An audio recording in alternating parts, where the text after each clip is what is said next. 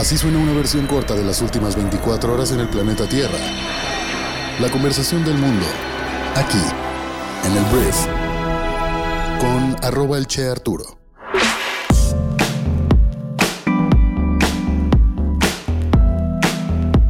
Muy buenos días, bienvenidas, bienvenidos a esto que es el brief para este lunes 11 de septiembre. Yo soy Arturo Salazar, soy tu anfitrión y cofundador de Briefy y en este podcast vas a informarte con un resumen de las noticias que debes conocer el día de hoy para ser una persona bien informada. El brief es traído a ti por Briefy, nuestro MBA de bolsillo, que es una plataforma educativa que te ayuda a prepararte para ser un mejor o una mejor líder de negocios invirtiendo 15 minutos al día al poder leer o escuchar todas las lecciones, libros resumidos, tendencias e información muy exclusiva, muy privilegiada que resumimos de las mejores fuentes del mundo para que tú puedas estar preparado, como ya lo mencioné, en 15 minutos al día. Si crees que esto te puede generar valor, puedes descargar nuestra plataforma educativa totalmente gratis. Muchísimas gracias por estar aquí. Vamos a comenzar con esto, que es el brief. Vamos a empezar hablando de México porque tengo que hablar del presidente Andrés Manuel López Obrador. Mira, este fin de semana se llevaron a cabo dos eventos importantes. Uno fue el G20, que reúne a las 20 economías más importantes del mundo, al cual el presidente de México no fue. Mandó a la secretaria de Relaciones Exteriores a pues, formar parte de la comitiva mexicana y bueno, en el G20 se discuten pues, los temas de la gente grande, ¿no? La economía como México, que somos de las 20 más grandes del mundo. Ahí discuten temas pues, que tienen que ver con geopolítica, que tienen que ver con economía, acuerdos, y normalmente es importante que el presidente vaya. Sin embargo, AMLO nunca ha ido, siempre fue Ebrard antes de que se declarara eh, precandidato, y ahora pues ya no es nada.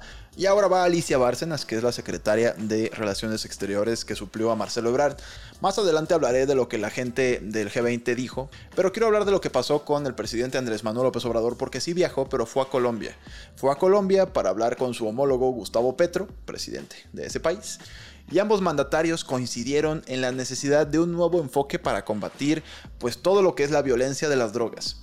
Ambos líderes participaron en la clausura de la Conferencia de América Latina y del Caribe sobre drogas celebrada en Cali, Colombia, o sea, en lugar del G20, AMLO fue a esto, donde abogaron ambos por fortalecer a la familia y recuperar el amor en la sociedad como medidas preventivas para las drogas y la violencia que generan. Desde el evento se redactó un documento que convoca al conjunto de presidentes latinoamericanos y caribeños a una cumbre para replantear la llamada guerra contra las drogas en busca de estrategias más efectivas y humanistas.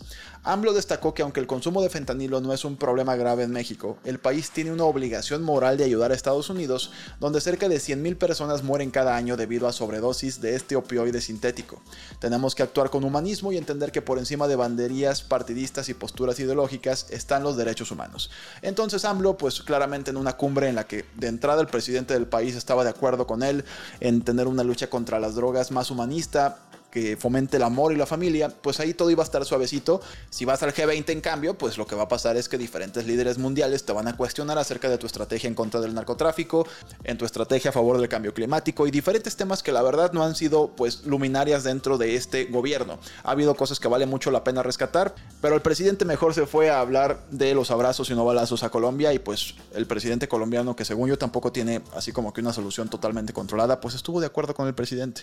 Yo de verdad espero que si Claudia Sheinbaum gana la presidencia, Xochitl Galvez me parece claro que lo va a hacer, pero si Claudia la gana, pues espero que sí sea una persona, una jefa de Estado, que acude a las responsabilidades para estar realmente jugando en el tablero donde este país en teoría aspira a jugar algún día, que es en el G20 y no en algunas cumbres menores en el sur de Latinoamérica. Hablemos ahora de un tema súper, súper importante que es el tema del presupuesto. El presupuesto de cualquier país es ese plan en donde nos dicen en dónde se va a gastar el dinero que recaudamos los mexicanos con nuestros impuestos o que además de nuestros impuestos el gobierno o algún gobierno a veces se endeuda para pues poder ejecutar ciertos planes que van en línea con la visión del país que tiene el Ejecutivo. En este caso, el gobierno de AMLO presentó el viernes su propuesta de presupuesto para el próximo año, que será pues el último de su mandato y en el que se llevarán a cabo elecciones presidenciales.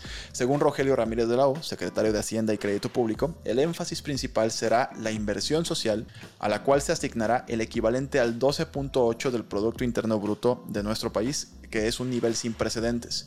Ante el Congreso, Ramírez de la O destacó que el presupuesto busca dar continuidad con especial énfasis en la consolidación de un estado de bienestar y además el plan de gastos prioriza la inversión en infraestructura principalmente en el sur y sureste del país donde los niveles de pobreza e ingresos menores son más significativos.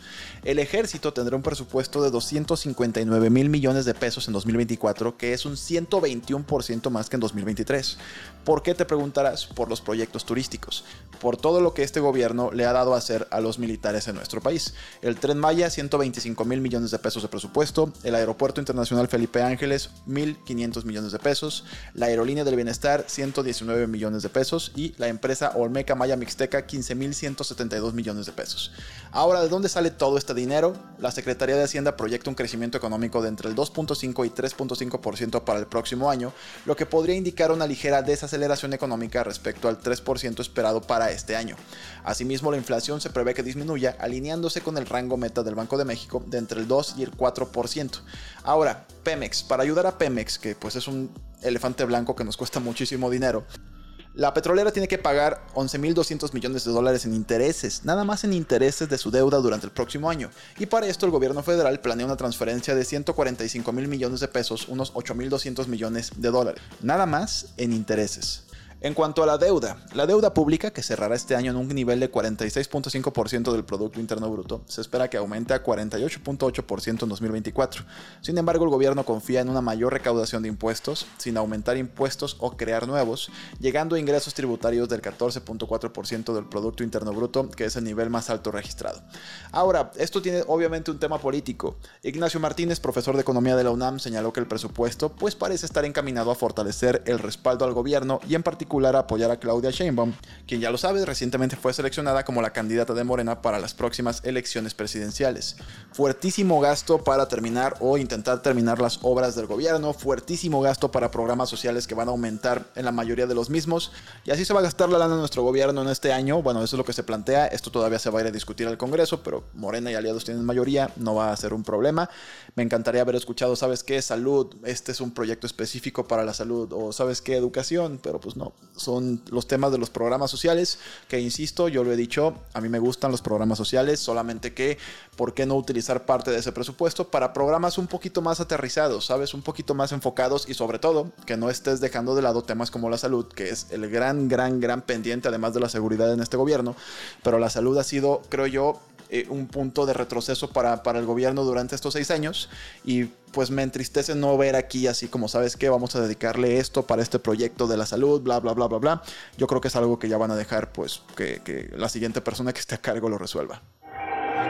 Voy a hablar de Xochil Gálvez, que es, bueno, la candidata de la, de la alianza opositora del Frente Amplio por México. Y habló Xochitl con respecto a algo que ocurrió el viernes, que fue la entrega del cetro, del cetro de mando por parte de AMLO precisamente a Claudia Sheinbaum. Em, mira, Andrés Manuel López Obrador cuando gana la presidencia le entregan simbólicamente ciertas personas de grupos indígenas de nuestro país un centro de mando, un cetro, perdón. Básicamente pues es un, es un artefacto, es como un palo pues que, que en las culturas indígenas representa que es la persona que controla el poder o que tiene el poder. Entonces, simbólicamente, este Andrés Manuel López Obrador el viernes le entregó el cetro de mando a Claudia Sheinbaum, con esto simbolizando que él ya no es el dirigente de Morena, sino que lo es Claudia. Y ante todo esto, pues obviamente hicieron un evento en un restaurante, ya fue, ya fue denunciado, perdón, por parte de MC y diferentes personalidades como un acto anticipado de campaña. Y bueno, ante todo esto, lo que dijo Xochil Gálvez es que criticó con dureza el acto simbólico en el que AMLO pues, le entregó esto, el bastón, perdón, es el bastón de mando a esta Claudia. Y Xochitl, refiriéndose a esto, expresó que hoy es un día histórico, hoy es el día en que AMLO, como si fuera un emperador y no el presidente de la República, le entrega el cetro imperial a Sheinbaum. Fue un video publicado en su cuenta de Twitter, lo puedes ver, y calificó Xochitl este acto como un circo y manifestó que era un acto de autoritarismo propio del México que queremos dejar atrás. Además, Xochitl Gálvez desafió a Sheinbaum a un debate en un claro indicio de que la carrera hacia las elecciones presidenciales pues hay quien dice que será reñida y cargada de tensiones. Definitivamente estará cargada de tensiones, no estoy muy seguro que será reñida. Hablando de candidatos, Omar García Herfuch renunció este sábado a la Secretaría de la Seguridad Ciudadana de la Ciudad de México. Le dijo esto al nuevo jefe de gobierno de la Ciudad de México, que es Martí Batres. Cuando Sheinbaum renuncia, queda Martí Batres. Y bueno, se dice que Omar García va pues por la candidatura de Morena para la Ciudad de México para ser jefe de gobierno. Por ahí dicen también que pues no, no es el caso, que realmente no es verdad, que más bien se está incorporando al equipo de Claudia, pero yo sí creo que va a intentar ser el jefe de gobierno. Vamos a hablar de una noticia terrible y vamos a hablar de Marruecos, porque el rey Mohamed VI declaró tres días de luto nacional después de que un terremoto sacudiera Marruecos a última hora del viernes y matara al menos a 2.000 personas. Tristemente este número podría actualizarse cuando tú ya estés escuchando esto.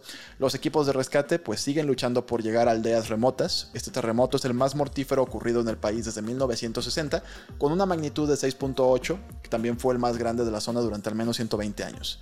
Argelia, que rompió relaciones con Marruecos hace dos años, dijo que abriría su espacio aéreo para permitir que la ayuda llegue a su vecino. Que descansen en paz. Espero si tú estás por allá, espero que estés bien. Vamos a hablar de Vladimir Putin, presidente de Rusia, que pidió una relación más sólida y aquí, ojo, con Corea del Norte, en todos los frentes para conmemorar el 75 aniversario de ese país. Putin y Kim Jong-un, el dictador norcoreano, se han acercado más desde que Rusia invadió a Ucrania. Esta semana pasada, funcionarios estadounidenses afirmaron que Kim planeaba visitar a Rusia para sellar un acuerdo de armas según el cual su país suministraría municiones a las tropas rusas. Hablemos de Brasil porque Luis Ignacio Lula da Silva, presidente del país, dijo que Putin, su homólogo ruso, podrá asistir a la cumbre del G20 del próximo año en Río de Janeiro sin ser arrestado. Putin enfrenta una orden de arresto de la Corte Penal Internacional, de la cual Brasil es miembro por crímenes de guerra. El sábado, los líderes del G20 pues acordaron inesperadamente un comunicado conjunto que no denunciaba la invasión rusa de Ucrania, lo cual es bastante llamativo. Voy a hablar tantito del US Open, voy a hablar de Coco Gauff, una tenista estadounidense de 19 años que ganó el US Open. Es su primer título de Grand Slam, había perdido el primer set ante su oponente bielorrusa, Arina Zabalenka, pero se recuperó impresionantemente ganando dos sets a uno. Gauff es la primera adolescente estadounidense en ganar el torneo desde Serena Williams, su ídolo que lo hizo por primera vez en 1999. Al momento de esta grabación no sé quién ganó la final masculina, pudo haber sido Daniel Medvedev o pudo haber sido Novak Djokovic, mañana te lo contaré. Yo le voy a Medvedev, se me hace que merece por cómo ha jugado un título. Impresionante lo que hizo con Carlos Alcaraz, pero ya te contaré mañana qué pasó por ahí. Hablemos de la economía de China porque los precios al consumidor de China salieron apenas del territorio deflacionario en agosto. Aumentaron un 0.1% interanual tras una caída del 0.3% en julio. En otra señal alentadora, la tasa anual de deflación de los precios al consumidor china disminuyó del 4.4% al 3%. Hasta ahora, las autoridades chinas han hecho poco para estimular una economía en desaceleración realmente agobiada por una crisis inmobiliaria. Volviendo a los deportes, voy a hablar de Alemania porque de la mano del jugador de la NBA, Dennis Schroeder, Alemania se proclamó el día de ayer campeona del mundo de básquetbol al imponerse 83 a 77 a Serbia en un juego que fue reñido solo la primera mitad. Schroeder, jugador de los Raptors de Toronto, fue el mejor anotador del partido con 28 puntos, registró las últimas dos unidades para su equipo de tiros libres, faltando 13 segundos en el reloj. Entonces te preguntarás qué pasó con Estados Unidos. Estados Unidos cayó cayó en semifinales y de hecho también perdió el tercer lugar contra Canadá, una selección que para nada fue la mejor que ha presentado ese país, que pues históricamente ganan todos, ¿sabes? Se juega el mejor básquetbol del mundo, la NBA. Pero bueno, Alemania gana su primer mundial y bueno, a celebrar por allá en Alemania. Hablando de fútbol, tengo que hablar de Neymar, que este jugador brasileño astro superestrella rompió el récord del fallecido Pelé de mayor número de goles marcados con la selección masculina de fútbol de Brasil, anotando dos goles en la derrota por 5 a 1 de Bolivia en un partido de clasificación para la Copa del Mundo, elevando su cuenta a 79. El delantero, ex jugador del Barcelona y del Paris Saint-Germain, ahora juega en su club de fútbol en Arabia Saudita, que ha estado comprando con entusiasmo talentos de las eh, pues, ligas europeas. Entonces Neymar ya 79 goles supera al Rey Pelé. Esta fue la conversación del mundo para este lunes. Espero que te genere mucho valor y grandes conversaciones. Te agradezco mucho por escuchar este podcast y compartirlo con tus amigos y familiares. Y si te quedaste con ganas de probar Briefy, escríbenos a hola.briefy.com y te compartiremos 90 días de prueba totalmente gratis. Muchísimas gracias una vez más por estar aquí y nos escuchamos el día de mañana en la siguiente edición de esto que es el Brief. Yo soy Arturo. Adiós.